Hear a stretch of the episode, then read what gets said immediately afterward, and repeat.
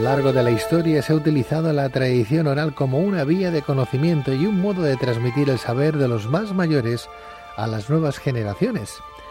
En este sentido, los cuentos encarnan esa tradición oral con la intención de no solo entretener, sino de ser una herramienta para educar y moralizar a la sociedad.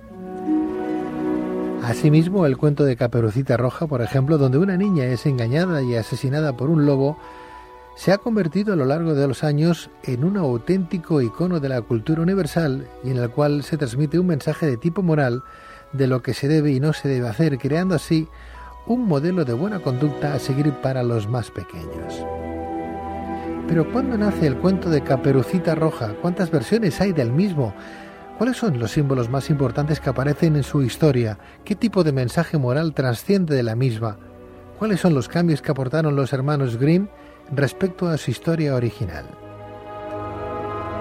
Para responder a estas y otras cuestiones tenemos con nosotros a Mario Pérez Ruiz, periodista y escritor.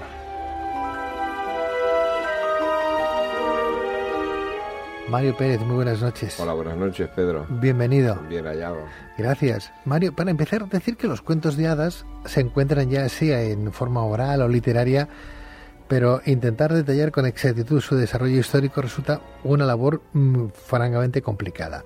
¿Se sabe cuándo y cómo se origina la historia del cuento de la caperucita roja que todos hemos escuchado? Al ser de origen oral, pues podemos calcular que en el año 1000 es cuando comienza esta historia que son en la época en que la gente explicaba cuentos alrededor del fuego. No había televisión, no habían libros, eh, entonces sí que habían libros, pero eran reservados únicamente para las personas con más poder económico y se, se explicaban historias alrededor del fuego o a los niños a la noche, a la luz de las velas, antes de irse a dormir. ¿Quién fue, eh, Mario, el primer autor en recoger esta tradición oral? Porque se eh, habla de de Charles Perrault, un, escritor francés, ¿no? Sí, en el 1700 se habla de Charles Perrault, que es el primero en recoger eh, la tradición eh, oral de ese cuento y en cierta manera de dulcificarlo. O sea, quitándole, porque cuanto más atrás vamos hacia el tiempo, más eh, bestias son las historias que se explican en las cuales pues hay... O sea, que era más cruento al inicio. Era bastante más cruento, sí más cruento y quizás más psicalíptico, si podemos decirle obsceno en algunos momentos. La moraleja de entonces, en, esa, en, ese inicio del verdadero cuento de Caperucita Roja, era, era la misma, ¿Era la misma moraleja desde ese inicio como ahora? ¿La podemos escuchar? Sí, hay una moraleja que es la fundamental, que es, eh, es que hay varias vertientes del mismo tema. Una de las vertientes sería lo que podríamos llamar enseñanza o educación didáctica del cuento eh, educación moral, eh, que vendría a decir de que una niña no tiene que apartarse del sendero, no tiene que meterse en algunos eh, espacios extraños del bosque, que sería la parte subconsciente o instintiva del, del individuo, de la mujer, ni tampoco tiene que hablar con extraños, ni tampoco tener muchísimo cuidado cuando alguien se aproxima a ella haciéndose pasar con, con la familiaridad de su abuela para llevarla a la cama, que eso es algo más que, digamos, evidente, ¿no? Eh, para perder la, digamos, la virginidad, ¿no? O la, para ser víctima de la pederastía. ¿no? Eh, Mario, y desde el punto de vista del psicoanálisis, eh, ¿podemos dar algún tipo de, de apunte sobre la historia de Caperucita? Eh, sí, es precisamente ahí algunos de los símbolos que atañen a ello, es que la abuela le regala a la, a la niña eh, esa capa roja y la capa roja lo que significa con ese propio color es que, eh, digamos, el atractivo, el paso de la infancia hacia la pubertad. Entonces el elemento psicológico cuando el, cuando el cuento es explicado al niño, a la niña, es eh, dirigido hacia ese subconsciente.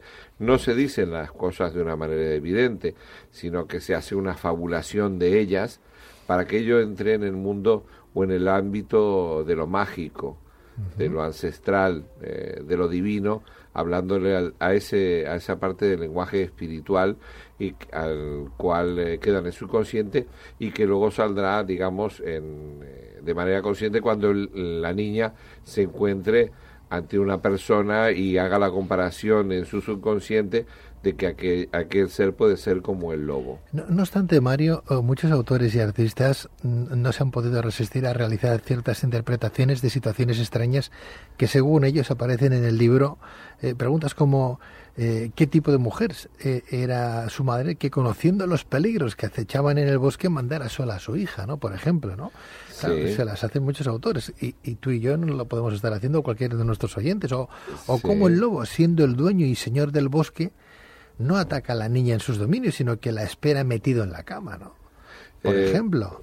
Claro, hay muchas cuestiones que no tienen una cierta lógica, pero sí la tienen en, la lógica de los niños, en la lógica infantil. Pero cuando somos adultos sí nos planteamos ese tipo de cosas, las que tú acabas de plantear muy bien. Ahora, el proceso de por qué es enviada, porque en un momento determinado ella debe ser enviada eh, hacia la edad adulta. Eh, claro, no hay, hay un, mensaje simbólico ahí detrás. Sí, también hay elementos simbólicos, también que en eso se parece a Hansel y Gretel en el abandono.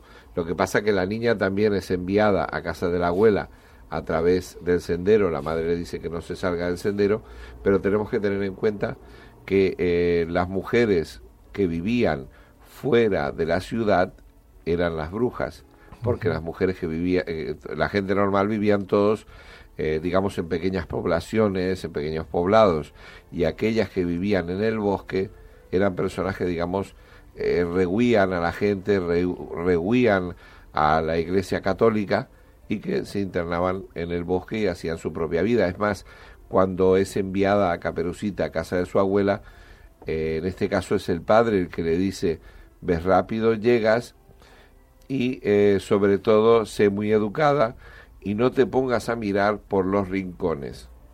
Generalmente los rincones es donde las brujas esconden cosas, o ya bien entidades, o ya bien algunos objetos que no sería conveniente que conociera. Pero, por ejemplo, en esas preguntas que nos hacemos todos, eh, bueno, claro, los niños, eh, tú les puedes hablar en símbolos y nos queda lo que se nos ha quedado a todos, un poquito el, el pasaje, pero no hemos llegado a profundizar hasta ese punto, ¿no?